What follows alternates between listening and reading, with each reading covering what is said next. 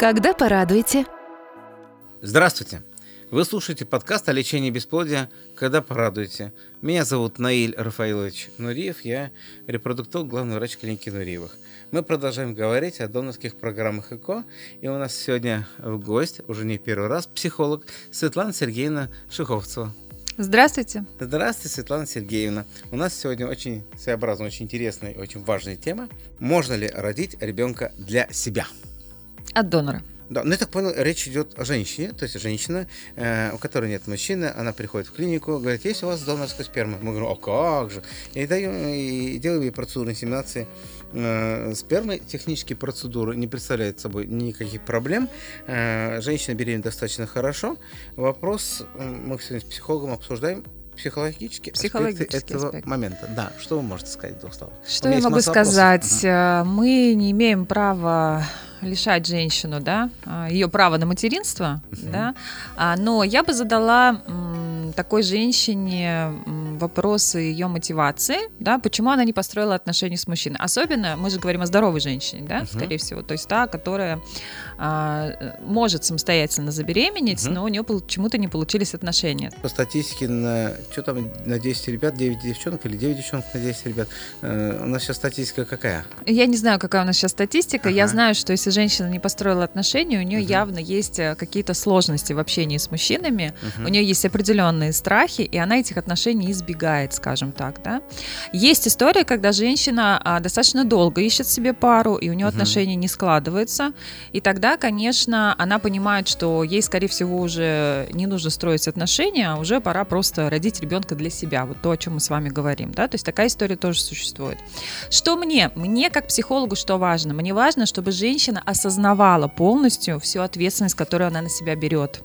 Потому что вот здесь как раз-таки, когда нет опоры в виде мужчины, мы можем столкнуться с тем, что женщина может получить а, разочарование от материнства в целом. То есть я больше за это переживаю, да. То есть она может прекрасно забеременеть, да, родить ребенка. И а, вот та, э, скажем так, эм, психологическая пустота, да, или боль, которая у нее была от того, что она одна, она может ребенком не закрыться. Или наоборот, ребенок будет тем, что будет это закрывать, но тогда какая жизнь у этого ребенка, да? То есть мы опять говорим о том, а сможет ли она его воспитать, не задушив своей любовью? Так вы сейчас говорите не про финансовые аспекты, что Нет. ребенка трудно тянуть одной, Нет, а абсолютно. про психологические, которые продолжаются из-за того, что не было нормальных отношений. Конечно, потому что а, эта женщина может, а, во-первых, когда она будет беременна, а, она может столкнуться с тем, что а, она видит беременных женщин, у которых мужья их поддерживают, да, она может Мгм. испытывать тоже определенную эмоциональную нагрузку, да. А если она совсем одинока, у меня бывали такие пациентки, да, то а, тогда вопрос, а если вы вдруг заболеете, да, кто будет вам помогать? То есть это же тоже нужно очень хорошо понимать.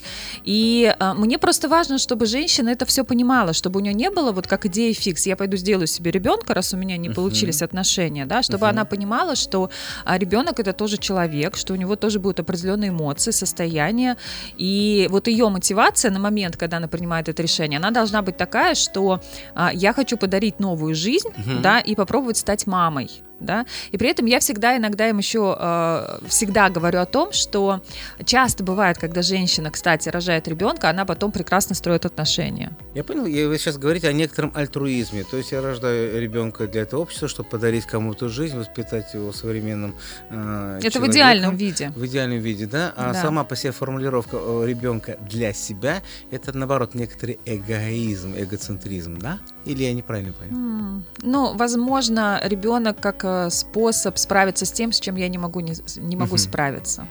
Э, Много-много лет назад я был интерном, и у нас в интернатуре был один доктор, сейчас не знаю, наверное, уже на пенсии, он такой был немолодой, пожилой, с бородой, в очках, и он мне говорил следующее, а я уважаю женщин, которые рожают для себя, потому что они рожают, потому что они понимают, что лучше э, не жить одной в старости, пусть будет маленькая семья, пусть будет неполноценная, но это семья, это отношения, у тебя будет э, человек, который ты любишь, будет кому подарить любовь, и будет э, человек, который будет любить тебя, э, какое ваше отношение к этому. Я потому что много лет пользуюсь этой моделью, потому что лучше маленькая семья, чем никакой.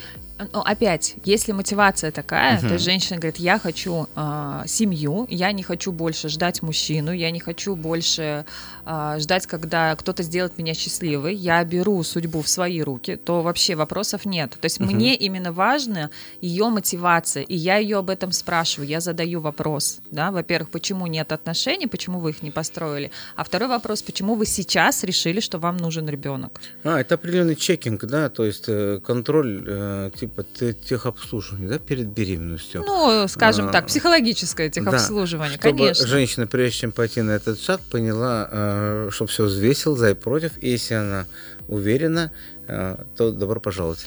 Ну, опять-таки, мы же законодательно не можем uh-huh. ей запретить это сделать, правда? Даже если я uh-huh. что-то такое увижу, допустим, uh-huh. да, на консультации, я же не могу ей сказать, слушайте, наверное, вам, на, мама, не надо становиться, вы можете там столкнуться со своими сложностями.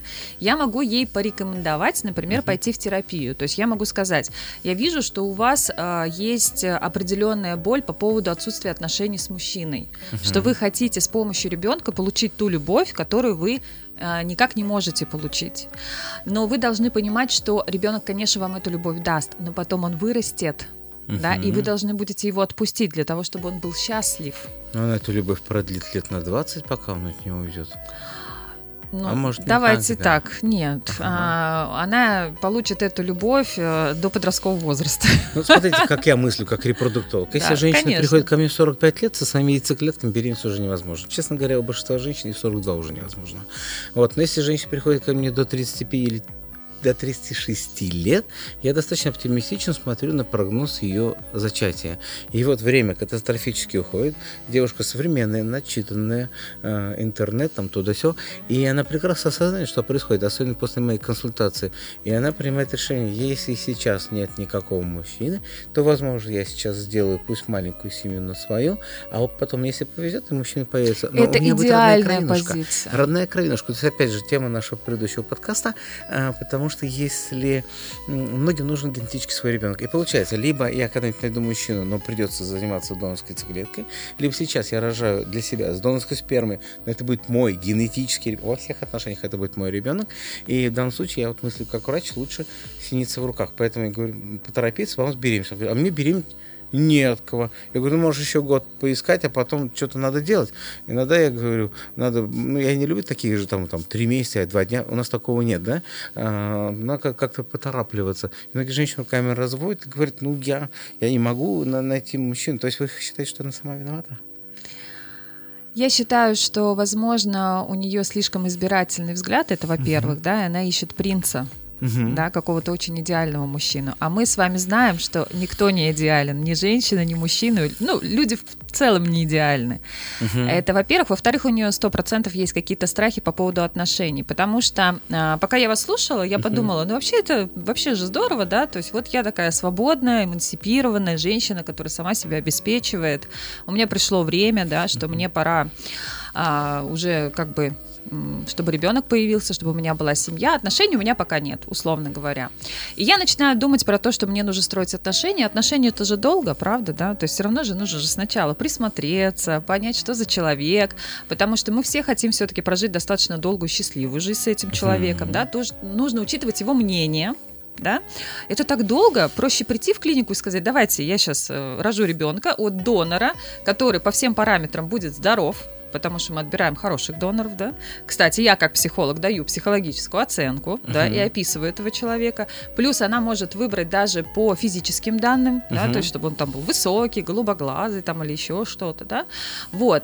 И э, таким образом я не связываю себя вообще ни с каким мужчиной, да, вот uh-huh. это мой единоличный ребенок, и я принимаю решение относительно своей жизни этого ребенка так, как я хочу.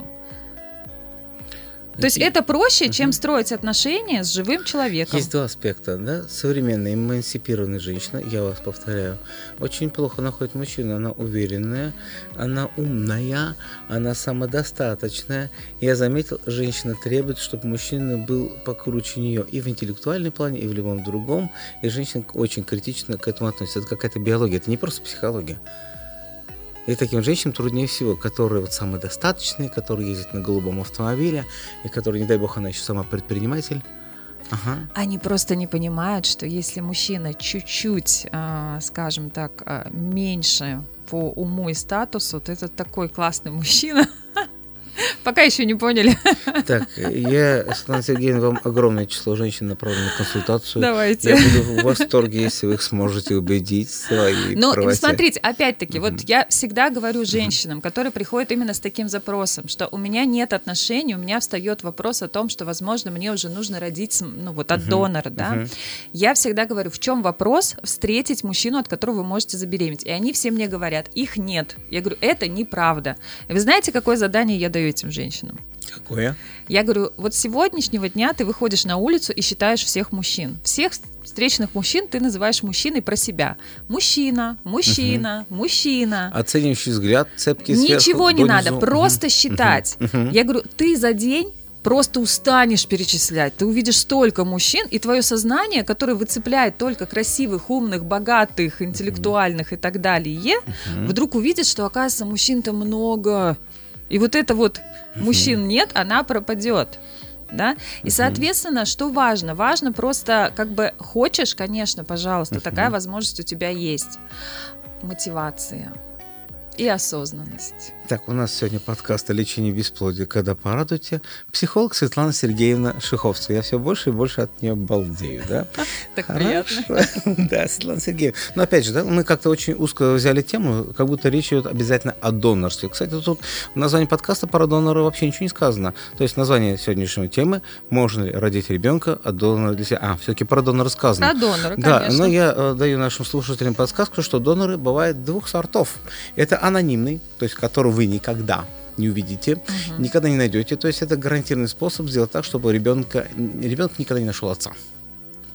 И второй индивидуальный. То есть вы приводите мужчину, вдруг он какой-то нездоровый, или вдруг вы нездоровые. Он говорит, я буду индивидуальным донором, заниматься воспитанием ребенка я не хочу, я не хочу иметь никаких прав, но я не хочу иметь никаких обязанностей.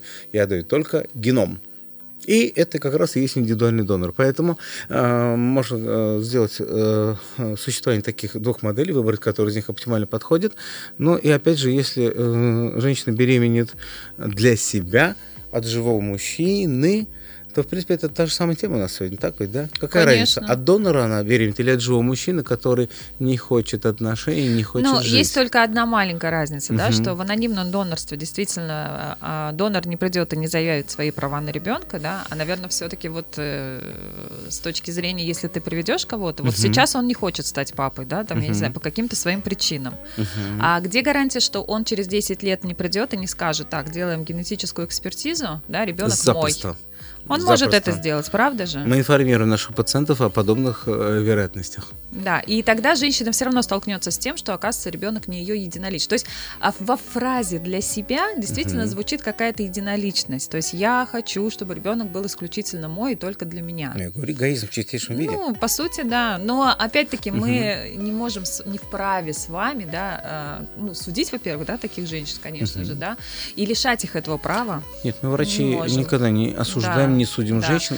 Мы Дел... можем угу. только помочь справиться с тем, угу. что есть, ну, как я как психолог, угу. да, то есть я ведь что делаю, да, и, э, дорогие слушательницы, которые будут слушать этот подкаст, я хочу донести до вас очень такую одну мысль классную, да. Uh-huh. А когда вы приходите ко мне на консультации, и вы считаете, что я сейчас помогу вам убрать причины, которые помогают вам забеременеть, это не совсем так. Что я делаю? Я помогаю справиться с тем состоянием, которое есть внутри вас. С напряжением, да. А, с неудовольствием а, в самой себе, да. да? С ощущением, что я неполноценная тоже. Я могу помочь принять решение, которое вы боитесь принимать. Но сказать, что вот именно вот это, вот это, вот это тебе мешает забеременеть, это, ну, чистой воды профанация и неправда. Да? То есть я за то, чтобы а, вот а, мы с точки зрения медицины и психологии работали совместно. Доктор помогает а, угу. конкретно, да, а я помогаю справиться и настроиться, да, чтобы не уйти в апатию, в депрессию или еще что-то. И вот в этом соединении как раз и случается чудо. И происходит зачатие. Замечательно. Так, это у нас э, был подкаст «Когда порадуйте». Мы сегодня говорили, можно ли родить ребенка от донора для себя – очень увлекательная тема. Да. Светлана Сергеевна Шиховцева сегодня была у нас в гостях. До свидания. Э, до встречи на следующем подкасте. До свидания. Всего доброго. Подкаст создан при поддержке клиники Нуриевых, ведущего медицинского центра по лечению бесплодия и ЭКО.